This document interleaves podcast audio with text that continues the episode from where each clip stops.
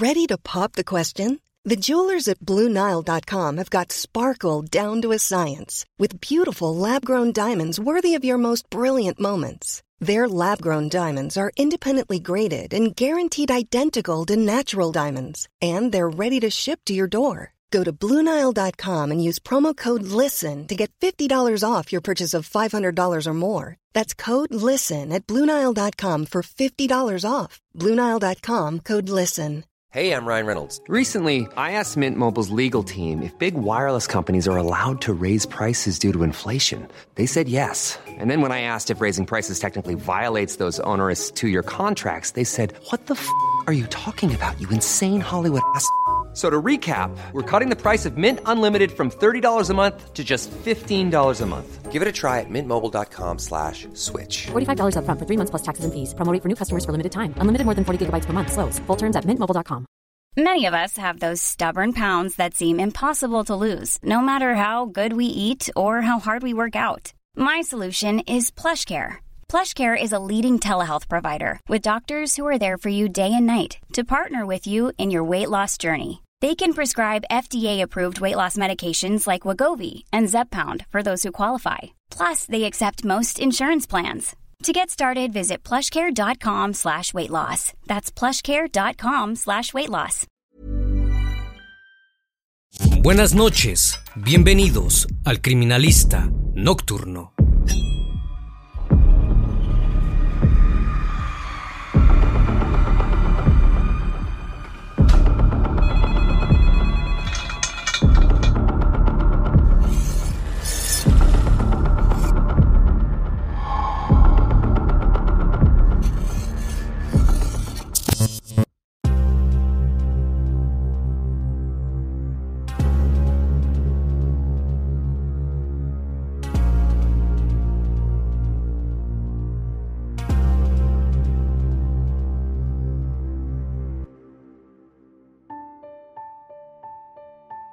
El 27 de febrero del año 1996, Juan Fernando Hermosa se dirigió a un bar deplorable en la provincia de Sucumbíos, al norte de Ecuador.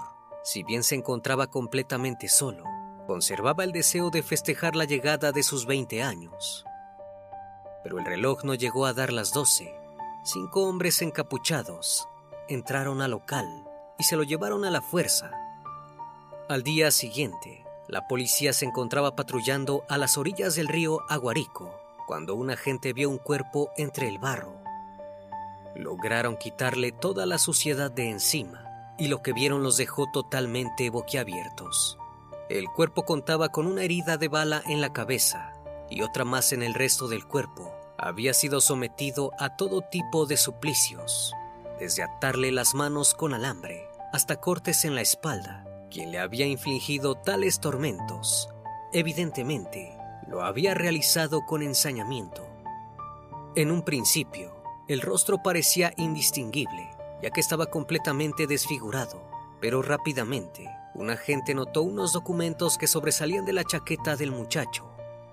Entre los mismos, encontraron una identificación estudiantil de un establecimiento de educación a distancia, donde podía leerse claramente el nombre de la víctima. También contaba con una boleta de libertad emitida por el Tribunal de Menores.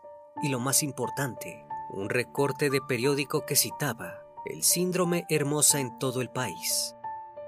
No sabían con exactitud si se trataba del mismísimo Juan Fernando Hermosa, el asesino más joven de la historia de Ecuador, cuyos crímenes habían mantenido en vilo a todo un país. Se preguntaron cómo pasó de ser victimario a víctima en tan solo una noche y tener un final tan escalofriante. El criminalista nocturno.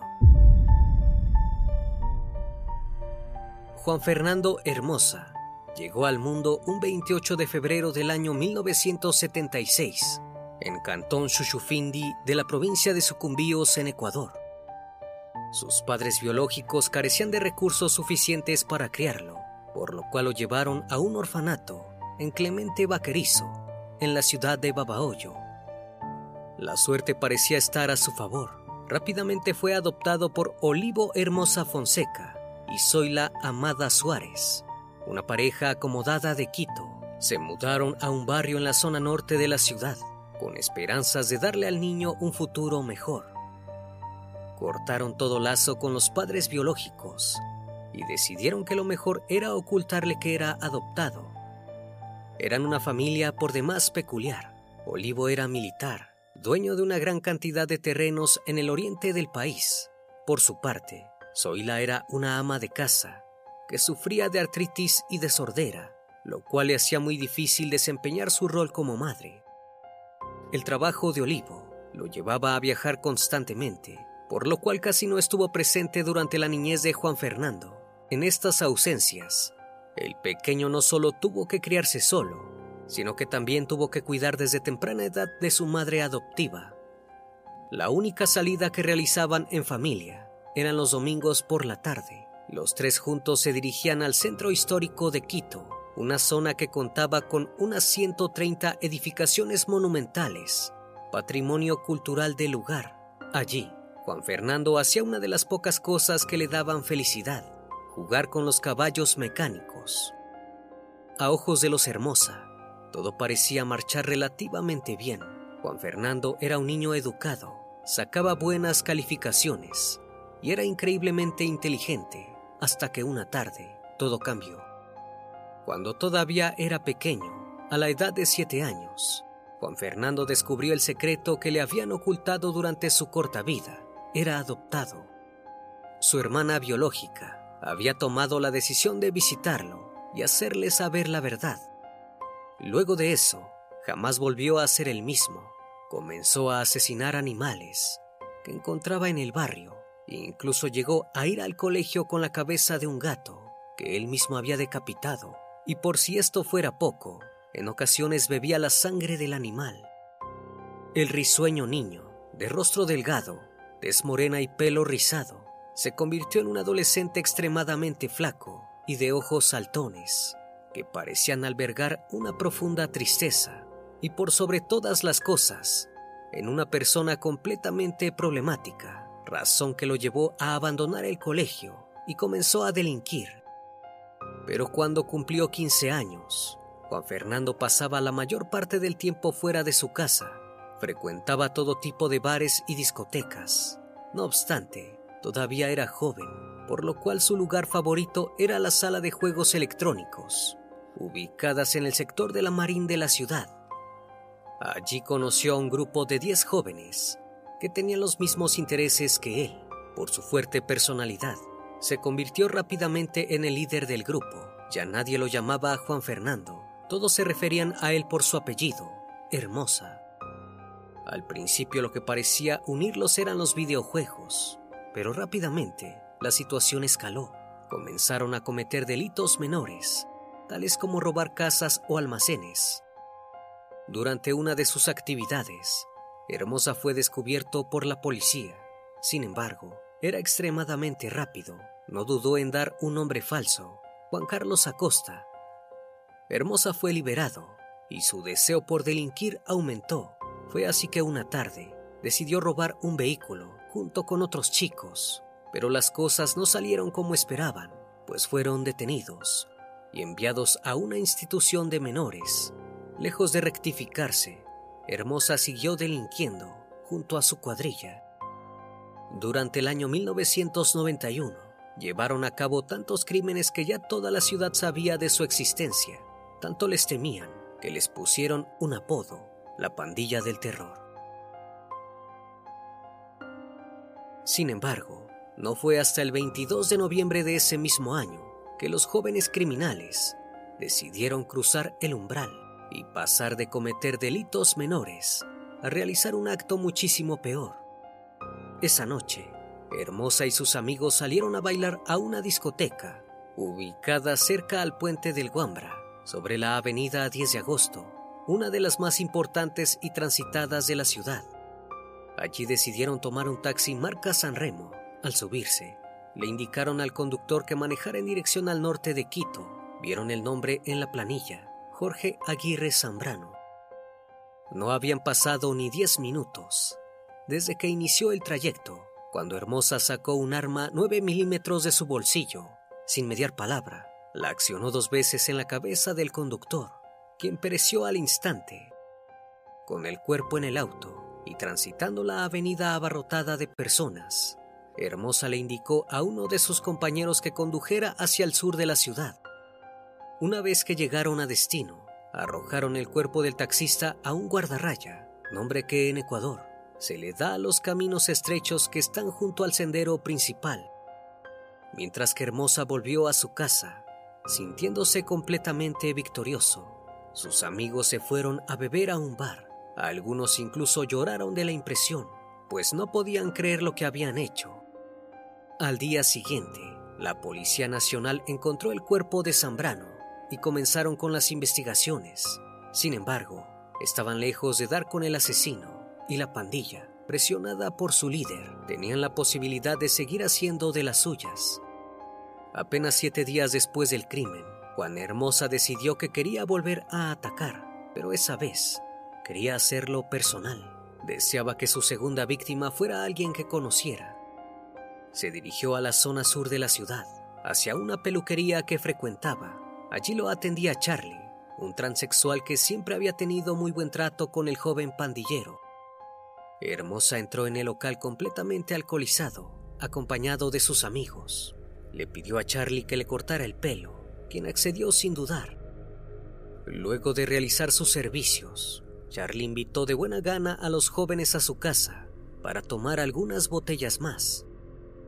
Una vez que se encontraban dentro del domicilio, Hermosa inició una pelea con el peluquero. Les pidió a sus amigos que lo defendieran. Los diez jóvenes le hicieron caso y comenzaron a golpear a Charlie, quien sin éxito intentó pedir ayuda. Irritado ante los gritos de súplica, Juan Hermosa sacó el arma 9 milímetros de su chaqueta y la detonó cinco veces, quitándole la vida. Tras haber salido airoso de su segundo crimen, Hermosa estaba más ebrio de poder que nunca. Durante las siguientes semanas, siguió el mismo modus operandi. Gracias a un contacto que tenía con la policía, pudo conseguir más municiones. Pues aunque parezca irónico, el chico hacía negocio con la policía, con lo recaudado de los robos, y gracias a un par de uniformados, es como Juan Fernando pudo tener acceso a un arma de fuego y a otro tipo de armamento. Hermosa asesinaba siempre durante los fines de semana, cuando salía junto a su pandilla. Sus víctimas eran únicamente taxistas u homosexuales. A los primeros los seleccionaba minuciosamente. Debían conducir un Sanremo, ya que ese vehículo no se apaga al subir por las empinadas pendientes de Quito.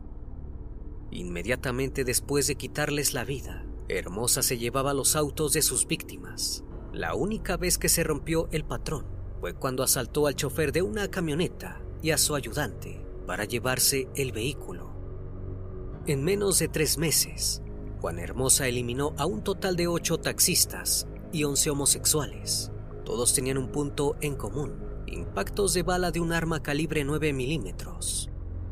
La policía notó que la ciudad estaba siendo acechada por un asesino en serie con un claro patrón. La noche del 14 de diciembre, Hermosa se cobró la vida de tres taxistas más. La situación se había excedido completamente. Varias cooperativas de taxistas dejaron de operar después de las 6 de la tarde. La Policía Nacional también tomó cartas en el asunto, creando el Centro de Operaciones de Inteligencia, que tenía un único objetivo, encontrar vivo o muerto al responsable de estos crímenes. La prensa también alertó a la población sobre el peligroso asesino que andaba suelto. Los pocos testigos de sus crímenes lo describían como un muchacho muy joven, por lo cual fue apodado el niño del terror. Mientras el pánico crecía, los asesinatos también, pero todo estaba a punto de cambiar. El mayor Fausto Terán Bustillos quien estaba al mando de un escuadrón conformado por el Grupo de Intervención y Rescate de la Policía Nacional. Era el encargado de investigar los asesinatos del niño del terror. Cuando se le ocurrió una idea, decidió que lo mejor era capturar a uno de sus discípulos, que lo pudieran guiar hacia él. Consiguió dar con Tomás Angulo, uno de los miembros de la pandilla del terror. Fue arrestado junto a otros cinco jóvenes mientras hurtaba en el centro de la ciudad Luego de una serie de presiones y amenazas de parte del mayor, Angulo decidió delatar a su líder, dio su nombre completo y la dirección de su casa. Al fin lo tenían. Ahora ya sabían quién estaba detrás del terror que acechaba a la capital. El misterio estaba resuelto, pero todavía faltaba la parte más difícil. El 9 de enero de 1992, alrededor de las 3 de la mañana, Fausto Terán se hizo presente junto a un escuadrón de la policía en la intersección de las calles América y Dijuga, exactamente donde residía Juan Hermosa. Se ubicaron en los exteriores de la casa del asesino, sin hacer ruido, ni siquiera encendieron los faroles de las patrullas. Fueron hacia una pared que, según el relato de Angulo, daba a la recámara de Hermosa. Descendieron desde un tragaluz ubicado en el techo. No querían alertar al muchacho y ocasionar su huida. Cuando lograron entrar, quien se hallaba en la cama no era Juan, sino su madre, la mujer dormía plácidamente. Ella no los oyó, pero hermosa, que se encontraba en la habitación contigua sí. El chico entró por la puerta y con su arma 9 milímetros comenzó a disparar a diestra y siniestra. El intercambio de balas con la policía se extendió durante un largo rato. La madre de Hermosa, que no pudo huir de la terrorífica situación a la que le había expuesto su hijo, recibió 11 impactos que terminaron por quitarle la vida pero ni el fallecimiento de la madre, que lo había acompañado toda su niñez, lo detuvo. El niño del terror sacó su artillería más pesada, una granada militar. La arrojó por una ventana, hacia donde estaba el resto de los policías. La explosión fue tan fuerte que tumbó la pared del domicilio, dejándola caer encima de dos uniformados. El saldo de aquella noche ya era de tres personas. En medio de la confusión causada por el estallido, Hermosa intentó escapar por otra ventana. Fue en ese instante cuando dos agentes lograron aprisionarlo. A pesar de haberse enfrentado a más de 10 oficiales, al momento de su captura, el niño del terror no tenía ningún rasguño. There's never been a faster or easier way to start your weight loss journey than with PlushCare. PlushCare accepts most insurance plans and gives you online access to board-certified physicians who can prescribe FDA-approved weight loss medications like Wigovi and Zepbound for those who qualify. Take charge of your health and speak with a board-certified physician about a weight loss plan that's right for you. Get started today at plushcare.com slash weight loss. That's plushcare.com slash weight loss. plushcare.com slash weight loss. I'm Sandra, and I'm just the professional your small business was looking for. But you didn't hire me because you didn't use LinkedIn jobs. LinkedIn has professionals you can't find anywhere else, including those who aren't actively looking for a new job but might be open to the perfect role, like me. In a given month, over 70% of LinkedIn users don't visit other leading job sites. So if you're not looking on LinkedIn, you'll miss out on great candidates like Sandra. Start hiring professionals like a professional. Post your free job on linkedin.com/people today. Mientras era ingresado en el penal, Hermosa dijo una frase un tanto particular, pero que se quedaría grabada en la memoria del país. La misma fue, quiero dejar en claro que mi nombre es Juan Fernando Hermosa Suárez y que el 28 de febrero cumplo 16 años. El chico no perdió tiempo negando ninguno de sus crímenes. Dejó muy en claro que había cometido todos los asesinatos de los que se le acusaba. Tampoco se sorprendió cuando le dijeron que fue uno de sus compañeros de pandilla quien lo delató. Parecía estar siempre un paso adelante. Su detención sucedió en uno de los revuelos mediáticos más fuertes de la historia de Ecuador. Finalmente, todos los medios de comunicación podían mostrar la cara del famoso asesino que acechaba la ciudad de Quito. En una entrevista, Juan Fernando Hermosa fue presentado en televisión para aclarar de dónde había sacado el arma con la que perpetró los crímenes. En la misma, el oficial Wilson Romero fue acusado por el chico de haberle vendido el arma. No titubeó ningún momento en acusarlo. Cuando los periodistas le preguntaron por qué había ultimado a tantos taxistas, su respuesta fue tan simple como cínica. Dijo que siempre querían cobrar más caros los viajes, y eso le parecía abusivo, suficiente razón para quitarles la vida. No obstante, Jamás dejó en claro cuál había sido su motivación para atacar homosexuales. Ni siquiera hizo declaraciones homofóbicas. Simplemente se limitaba a contestar que su móvil era el robo. En algunas entrevistas, llegó a afirmar que su intención original no era asesinar. Según sus dichos, él siempre les pedía a sus víctimas que se quedaran quietas. Intentaba calmarlas, diciendo que si le entregaban todo lo que tenían no les pasaría nada, pero esto nunca ocurría y debía recurrir a utilizar su arma. También comentó que en una ocasión, un taxista lo había amenazado con un revólver calibre 22, por lo cual el asesinato había sido en defensa propia. Otro conductor intentó golpearlo con una llave de ruedas. Según Juan Hermosa, esos atentados habían estado por demás justificados. Pero su declaración más extraña llegó en una audiencia en la cual Hermosa aseguró que los asesinatos, específicamente de choferes, le habían sido encargados por un militar retirado. Este supuesto hombre quería vengar el abuso y posterior asesinato de su hija en manos de un taxista. Esta versión causó furor. Parecía que el niño del terror los había despistado a todos.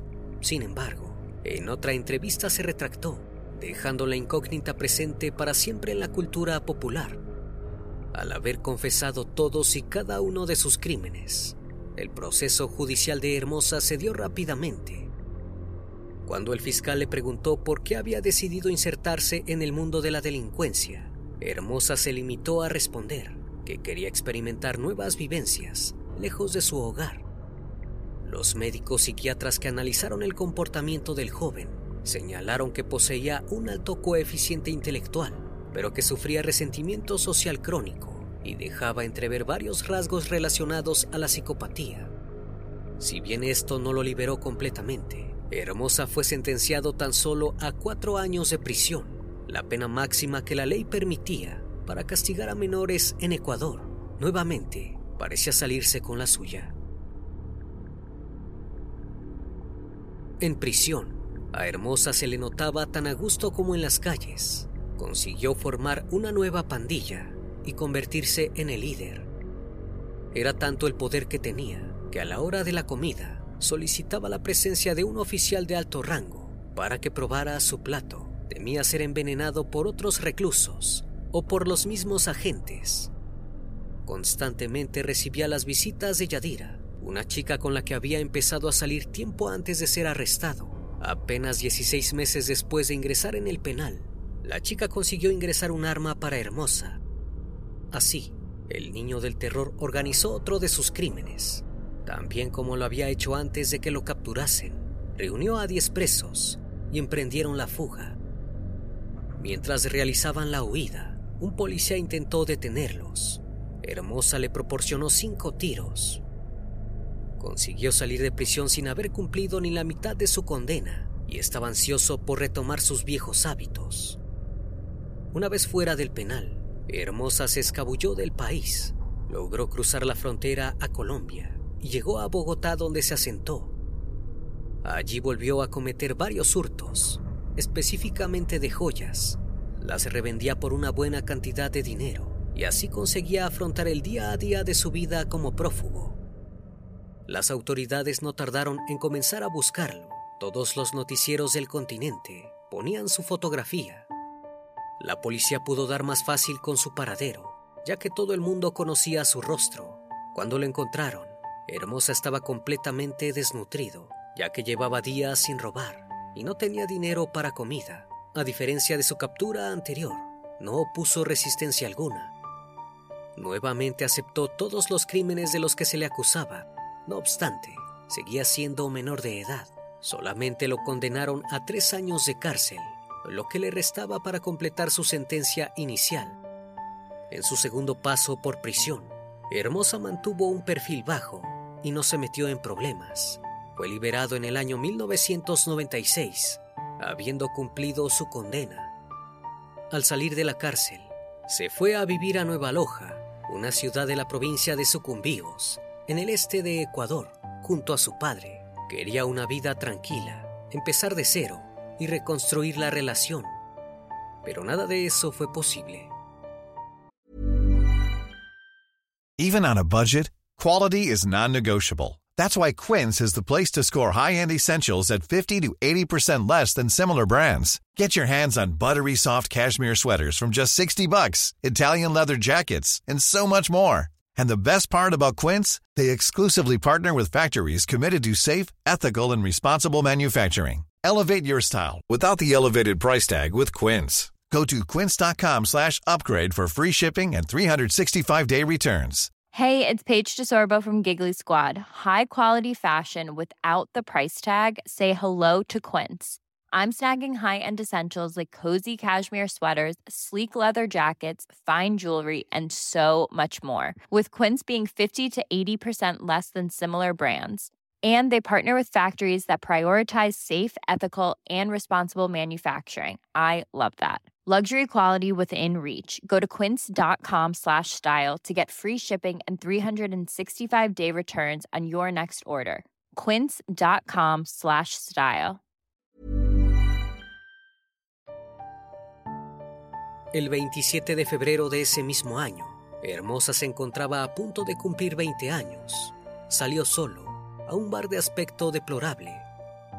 Mientras se encontraba tranquilo bebiendo una copa, cinco hombres encapuchados entraron en el lugar y lo sujetaron. Se lo llevaron a la fuerza, dando como resultado una presunta privación de la libertad.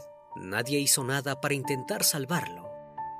Al día siguiente, la policía de la provincia de Sucumbíos encontró un cuerpo sin vida en las orillas del río Aguarico. Estaba completamente embarrado, por lo cual tardaron un tiempo en quitarle toda la suciedad. Su ropa estaba rasgada, los zapatos habían terminado a unos metros y solo llevaba puesto uno de los dos calcetines. Cuando pudieron ver bien el cuerpo, notaron que el mismo contaba con un tiro en la cabeza y otros en el resto del cuerpo. Tenía notorios signos de tortura, las manos atadas con alambre y cortes en la espalda. En un principio, los agentes pensaron que sería imposible distinguir de quién se trataba, ya que el rostro estaba completamente desfigurado. Parecía que le habían pasado las llantas de un automóvil por encima. No obstante, al inspeccionar la ropa hallaron tres documentos. El primero era una identificación estudiantil del establecimiento de educación a distancia llamado Monseñor Leónidas Proaño. En la misma se podía leer claramente el nombre, Juan Fernando Hermosa. También contaba con una boleta de libertad emitida por el Tribunal de Menores y lo más impactante, un recorte de un periódico que citaba el síndrome Hermosa en todo el país. Probablemente, aquellas eran las únicas posesiones que Hermosa tenía en el mundo, o al menos, las únicas que le importaban. Solo su padre lamentó su fallecimiento, ya que habían logrado unirse durante los últimos meses de vida. El resto del país festejó su deceso y lo vieron como una especie de venganza colectiva.